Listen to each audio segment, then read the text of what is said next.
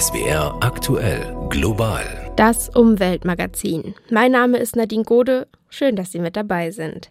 So wirklich kennen wir ihn noch nicht, den Weg, um die Erderwärmung auf 1,5 Grad zu begrenzen.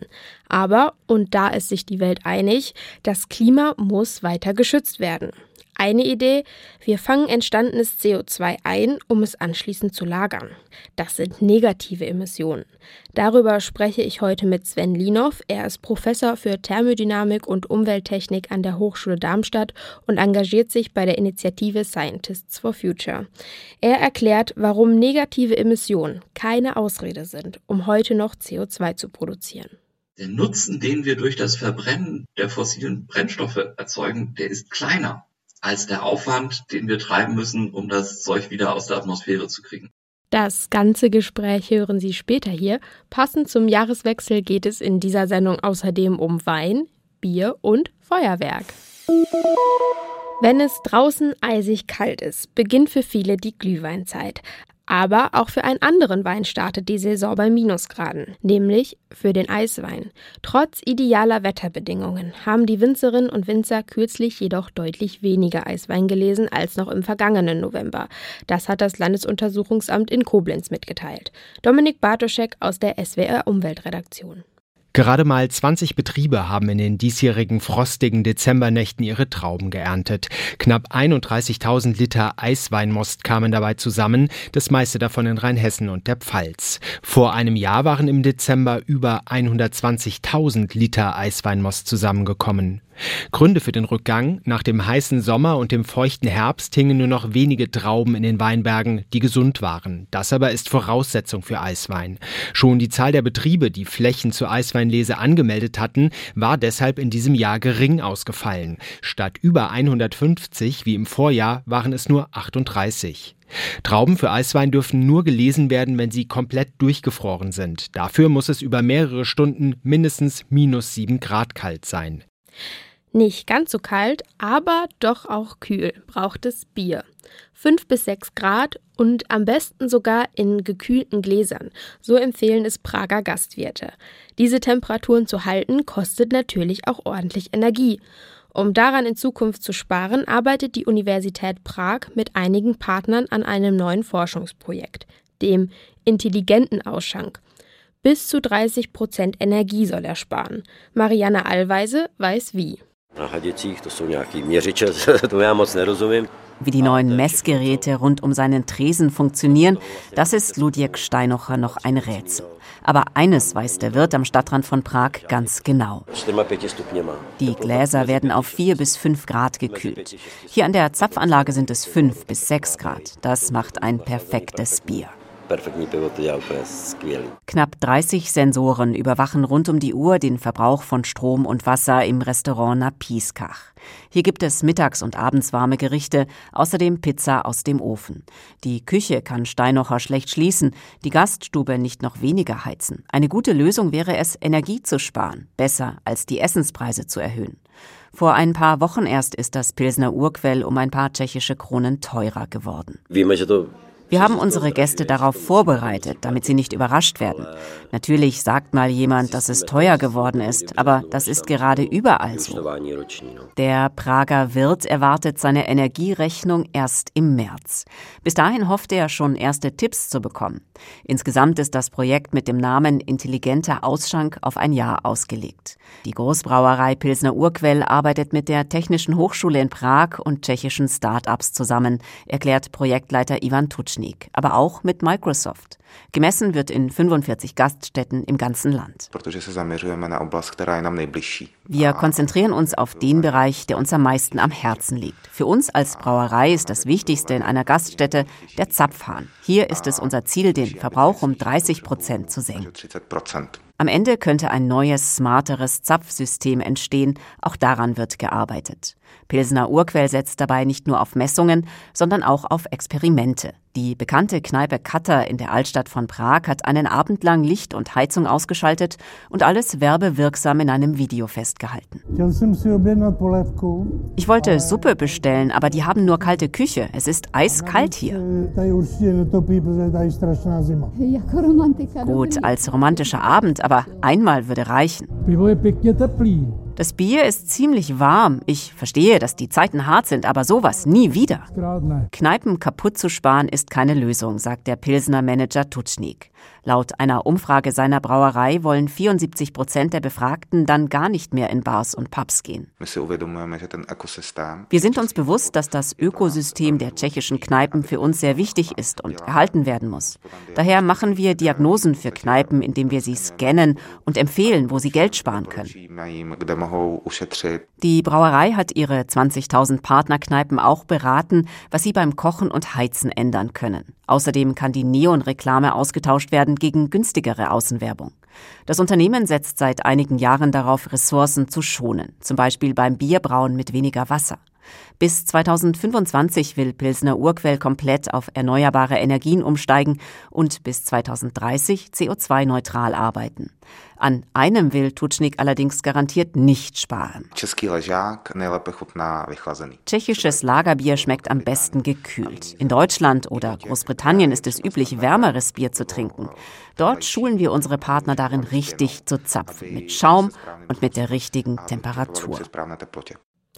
Sie hören global das Umweltmagazin. Mehr Windräder jetzt auch in der Nähe von Flughäfen. Dafür hat die Bundesregierung die Abstandsregeln gelockert. Bereits 2023 soll das für mehr Grünstrom sorgen. Es ist eine von vielen Maßnahmen, mit der der Ausbau der erneuerbaren Energien vorangetrieben werden soll. Doch wie gut ist das der Bundesregierung in diesem Jahr gelungen? Zum Jahreswechsel hat die Koalition eine positive Bilanz gezogen. Aber es gibt auch Kritik. Philipp Eckstein berichtet aus Berlin. Die Aufstellung bei dieser Pressekonferenz, ein Weihnachtsbaum, rechts davon Wirtschaftsminister Robert Habeck, an seiner Seite Verkehrsminister Volker Wissing. Ende des Jahres 2022 sind wir nochmal einen schönen Schritt nach vorne gekommen, was den Ausbau erneuerbarer Energien angeht. Einen schönen Schritt nach vorne. Beide Minister wirken gut gelaunt. Wenn wir uns einig sind, wohin wir wollen, dann ist das auch beeindruckend für unsere Mitarbeiterinnen und Mitarbeiter. Sagt Volker Wissing von der FDP. Und dann ziehen auch alle mit. Die Botschaft kurz vor Weihnachten. Die Regierung ist sich einig. Der Ausbau der erneuerbaren Energien geht voran. Die neueste Vereinbarung, die Abstandsregeln für Windkraftanlagen im Umfeld von Flughäfen werden verringert. Damit gibt es mehr Fläche für erneuerbare Energien 41 Anträge gab es für die Flächen bereits, so Wirtschaftsminister Habeck, die jetzt alle genehmigt wurden. Also 100 Prozent Genehmigung, das sind dann 119 Windmühlen. Die dann im nächsten Jahr ins Netz gehen sollen und, wenn es so kommt, viel Strom aus Wind liefern werden. Wir sind natürlich noch lange nicht da, wo wir hin müssen, sagt der Grünen-Politiker. Aber die Dynamik, die nehme zu, die Zahlen zeigten nach oben. Mehr kann man, glaube ich, in diesem ersten Jahr nicht verlangen und erwarten. 2022 wurden und werden in Deutschland etwa 256 Milliarden Kilowattstunden Strom aus erneuerbaren Quellen produziert, also vor allem aus Wind, Sonne, Biomasse und Wasserkraft. Michael Memmler, Statistiker beim Umweltbundesamt. Das ist eine Steigerung gegenüber dem Vorjahr von 22 Milliarden Kilowattstunden oder 9 Prozent. 2022 hat es bei der erneuerbaren Stromerzeugung in Deutschland einen neuen Höchstwert gegeben. Zuwächse gab es vor allem bei Strom aus Sonne und Wind. Und doch, eigentlich hätten im laufenden Jahr statt der 256 269 Terawattstunden grüner Strom produziert werden sollen. Insofern ist das eine Zielverfehlung, die noch deutlicher macht, dass wir den Ausbau erneuerbarer Energien beschleunigen müssen. Sagt Michael Memmler, Statistiker beim Umweltbundesamt.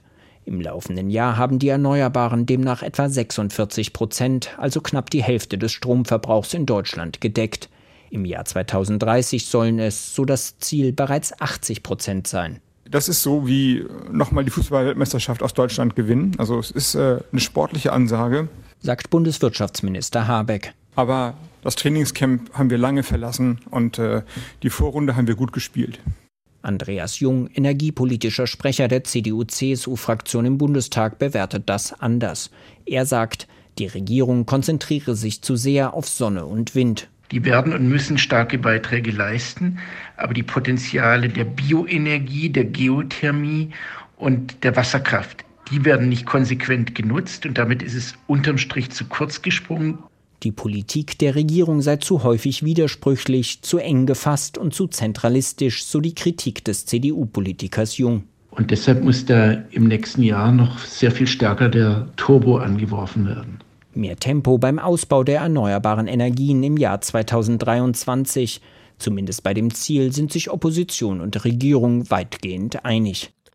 Mehr grünen Strom soll es bald auch aus dem äußersten Süden Chiles geben. Dort bläst der Wind so stark wie kaum irgendwo sonst. Deshalb treibt er auch eine neue Anlage an, die strombasierte, klimaneutrale Kraftstoffe herstellen soll, sogenannte E-Fuels. Porsche und Siemens haben die Anlage jetzt eingeweiht. Das Ganze ist der Auftakt einer intensiven Klima- und Energiepartnerschaft zwischen Deutschland und Südamerika. Aber diese Kraftstoffe aus Chile sind auch umstritten, denn die Herstellung und der Transport nach Deutschland verbrauchen gewaltige Mengen Energie.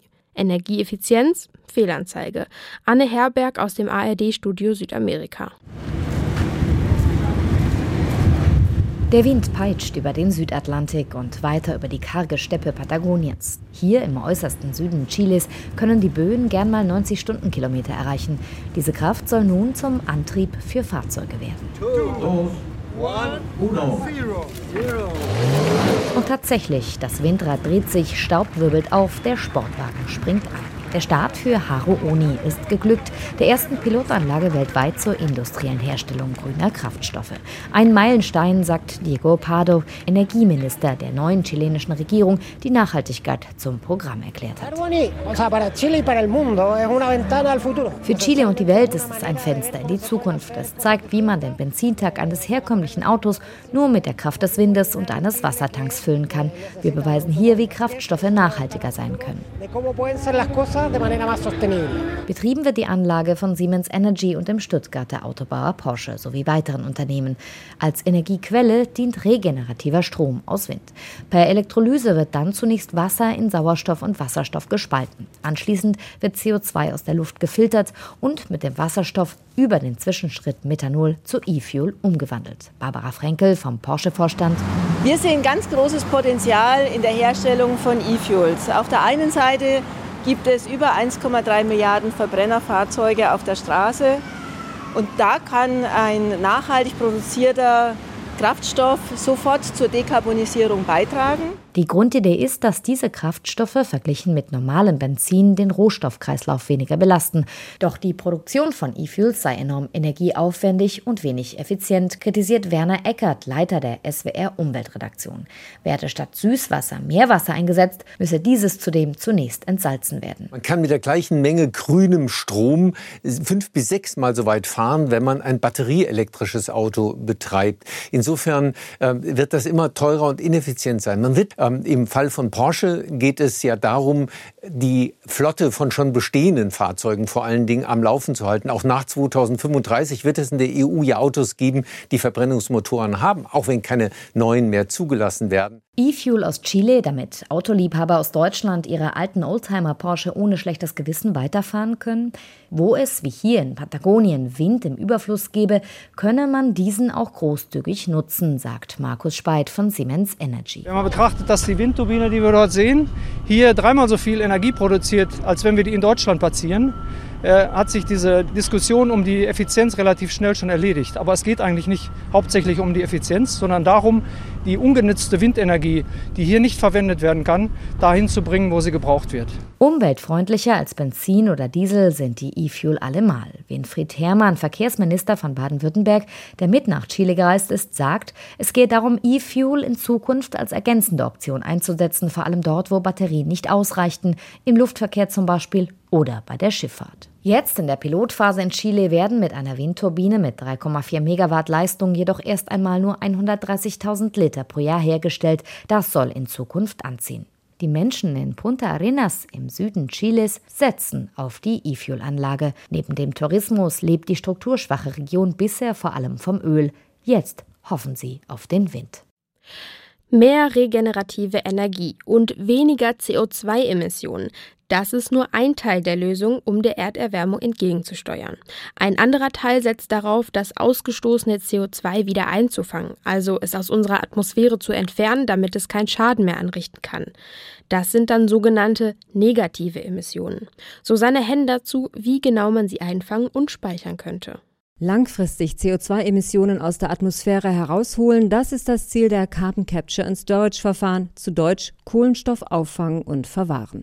Ein Ansatz liegt dabei in der Energiegewinnung. Statt fossiler Brennstoffe wird nachwachsende Biomasse verbrannt, zum Beispiel Pflanzen und Holz. Das dabei entstehende CO2 wird direkt aufgefangen und kann im Anschluss gelagert werden, zum Beispiel in leeren Gas- oder Erdöllagerstätten im Boden oder am Meeresgrund. Doch das ist bislang noch mehr Theorie. Bis es wirklich funktioniert, besteht noch einiger Forschungsbedarf.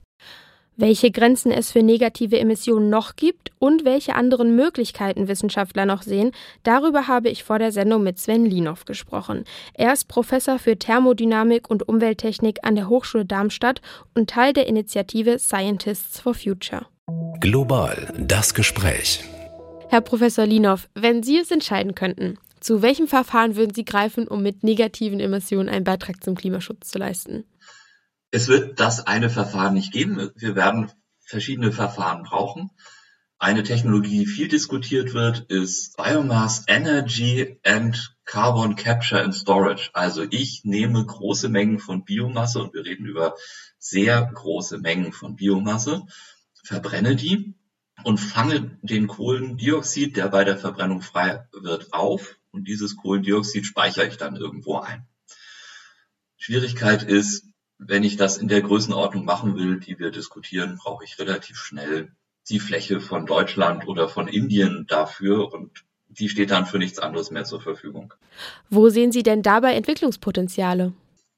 Eine wichtige Geschichte sind biomassebasierte Geschichten. Also, was man tun kann, ist, man kann Moore wieder vernässen. Da wissen wir einigermaßen, wie das geht, müssten das jetzt aber im großen Stil mal ausprobieren. Dann gibt es die Möglichkeit, dafür zu sorgen, dass landwirtschaftliche Böden vor allem, aber viele andere Böden auch, mehr Kohlendioxid speichern. Wüssten wir, wie es geht, müsste man halt größer flächig ausrollen und ausprobieren. Bei beschleunigter Verwitterung wissen wir, wie es geht. Das ist also etwas, was können wir. Wir trauen uns noch nicht, das im großen Stil zu machen. Wann wären wir denn so weit, dass wir das im großen Stil machen könnten? Heute. Und warum machen wir das dann nicht? Naja, es kostet viel Aufwand und Geld. Das ist, glaube ich, die ganz große Herausforderung. Irgendjemand muss sagen, das machen wir jetzt und da bezahlen wir für. Was passiert denn schon in dem Bereich in Deutschland und der EU? Also die Bundesregierung ist dabei, sich mit dem Thema auseinanderzusetzen. Wir brauchen Gesetze und Verordnungen, mit denen Dinge überhaupt erstmal gehen. Da sind die dran. Auf der EU-Ebene ist man gerade dabei, das ganze Thema Zertifikate anzugehen. Da gibt es eine Initiative der Kommission, die versuchen gerade, ja, Zertifikate auf eine rechtliche Basis zu stellen, so dass, wenn auf dem Zertifikat draufsteht, 50 Tonnen CO2 sind der Atmosphäre entnommen worden, dann sind auch wirklich 50 Tonnen CO2 der Atmosphäre entnommen worden und die sind auch langfristig irgendwo gespeichert. Welchen Beitrag können negative Emissionen global gesehen denn leisten? Negative Emissionen sind kein Ersatz, sie sind keine Möglichkeit, in irgendeiner Form irgendwas zu kompensieren oder so. Das ist viel zu teuer. Also Sie können ja heute schon eine Tonne CO2 aus der Atmosphäre holen. Das kostet Sie 1000 Euro. Und das ist ein Preis, der auch nicht wesentlich sinken wird. Und der Nutzen, den wir durch das Verbrennen der fossilen Brennstoffe erzeugen, der ist kleiner als der Aufwand, den wir treiben müssen, um das Zeug wieder aus der Atmosphäre zu kriegen. Und daher ist es einfach ein sinnloses Geschäft, auf diesem Wege kompensieren zu wollen. Und wenn wir mit negativen Emissionen etwas für den Klimaschutz tun wollen, von welcher Größenordnung reden wir denn da? Diskutiert werden Größenordnungen im Moment 1000 Gigatonnen. Das ist eine Zahl, die kann sich kein Mensch vorstellen. Das sind von der Größenordnung her 125 Tonnen pro Mensch. Wir reden über riesige Mengen. Ist es denn realistisch, dass wir da hinkommen? Was ich sehe und was man, glaube ich, an ganz vielen Stellen sehen kann, ist, es gibt einmal die Verdränger und auf der anderen Seite, das ist das, was ich zum Beispiel in Vorlesungen sehe, da sitzt dann die Hälfte meiner Studentinnen und Studenten und sagt, die Welt geht eh unter. Und irgendwo dazwischen gibt es Möglichkeiten, da gibt es einen Weg.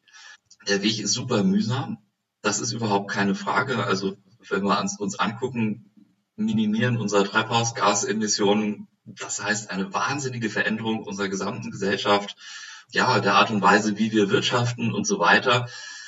Das tut weh, aber es lohnt sich, weil die Alternative ist viel, viel, viel unangenehm.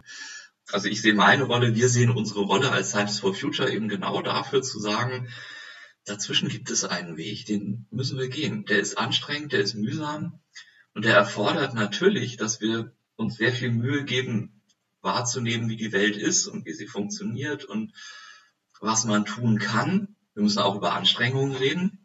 Also negative Emissionen sind teuer und negative Emissionen sind mühsam und es müssen alle dazu ihren Beitrag liefern. Also das ist eigentlich so das, wo wir hinkommen sollten, die, die Vorstellung, wie können wir eine langfristige Zukunft gestalten. Das war Sven Liener von Scientists for Future. Er sagt, bislang fehlt es an der gesetzlichen Grundlage und der nötigen Forschung im großen Stil. Um die Erderwärmung auf 1,5 Grad zu beschränken, werden negative Emissionen jedoch zwingend notwendig sein. Das Einsparen von CO2 können sie allerdings nicht ersetzen. Für eine eher schlechte Klimabilanz ist das bunte Silvesterspektakel am Himmel bekannt. Nach zwei Jahren Corona-bedingtem Verkaufsverbot darf nun wieder geböllert werden. Mit Raketen und Böllern ist aber auch die Diskussion zurück, wie schädlich die Silvesterknallerei für die Umwelt ist. Dabei wird eine Frage immer lauter gestellt. Geht das nicht auch nachhaltiger? Sabine Schütze aus der SWR Umweltredaktion hat sich's angeschaut. Die meisten lieben das bunte Farbspektakel zum Jahreswechsel. Der Himmel leuchtet rot, blau oder grün, ringsum zischt und knallt es, allmählich zieht ein dichter Nebel durch die Straßen. Und wenn sich der wieder lichtet, bleibt vor allem eins übrig Müll. Reste von Böllern und Raketen überall, nicht nur auf Gehwegen und Straßen, auch auf Grünflächen und in Gewässern, wo sie kaum aufgesammelt werden können. Die deutsche Umwelthilfe fordert deswegen ein absolutes Böllerverbot, während die Hersteller von Feuerwerkskörpern an umweltfreundlicheren Lösungen arbeiten. Kompostierbares Feuerwerk beispielsweise. Damit soll Silvester bald nachhaltiger werden, sagt Peter Brücker von Weco Feuerwerk.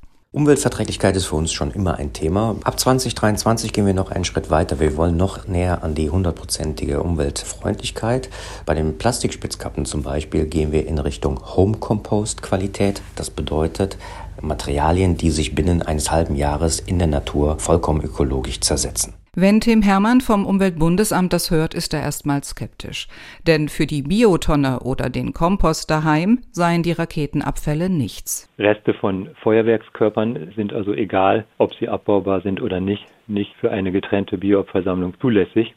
Für den privaten Kompost würde ich es auch niemandem empfehlen, weil man sich sicherlich auch dadurch Spuren von Schadstoffen einträgt. Schadstoffe, wie sie etwa bei der Zündung der Feuerwerkskörper entstehen oder auch unverbrannte Reste der enthaltenen Chemikalien.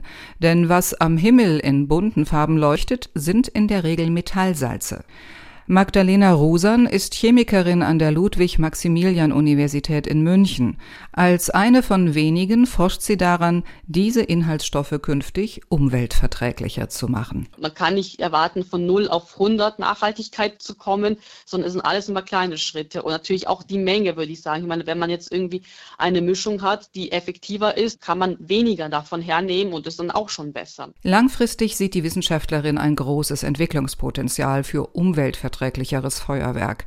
Aber kurzfristig wird es die ökologischeren Alternativen noch nicht zu kaufen geben. Dafür müssen erstmal die vollen Lager der Feuerwerkshändler mit Waren aus den letzten Jahren verkauft werden, sagt Peter Brücker. Die Läger sind voll. Durch die zwei Verbotsjahre konnte keine Ware abfließen. Das muss jetzt erst geschehen und dann ist Platz eben für die neuen, weiterentwickelten, noch ökologischeren Varianten. Ein, zwei Jahre dauert es also mindestens noch, bis die ersten nachhaltigen Feuerwerksentwicklungen auch bei uns Kunden ankommen. Mit diesem akustischen Feuerwerk verabschiede ich mich. Das ist auf jeden Fall nachhaltiger als das echte. Am Mikrofon war Nadine Gode. Ich wünsche Ihnen ein schönes neues Jahr 2023.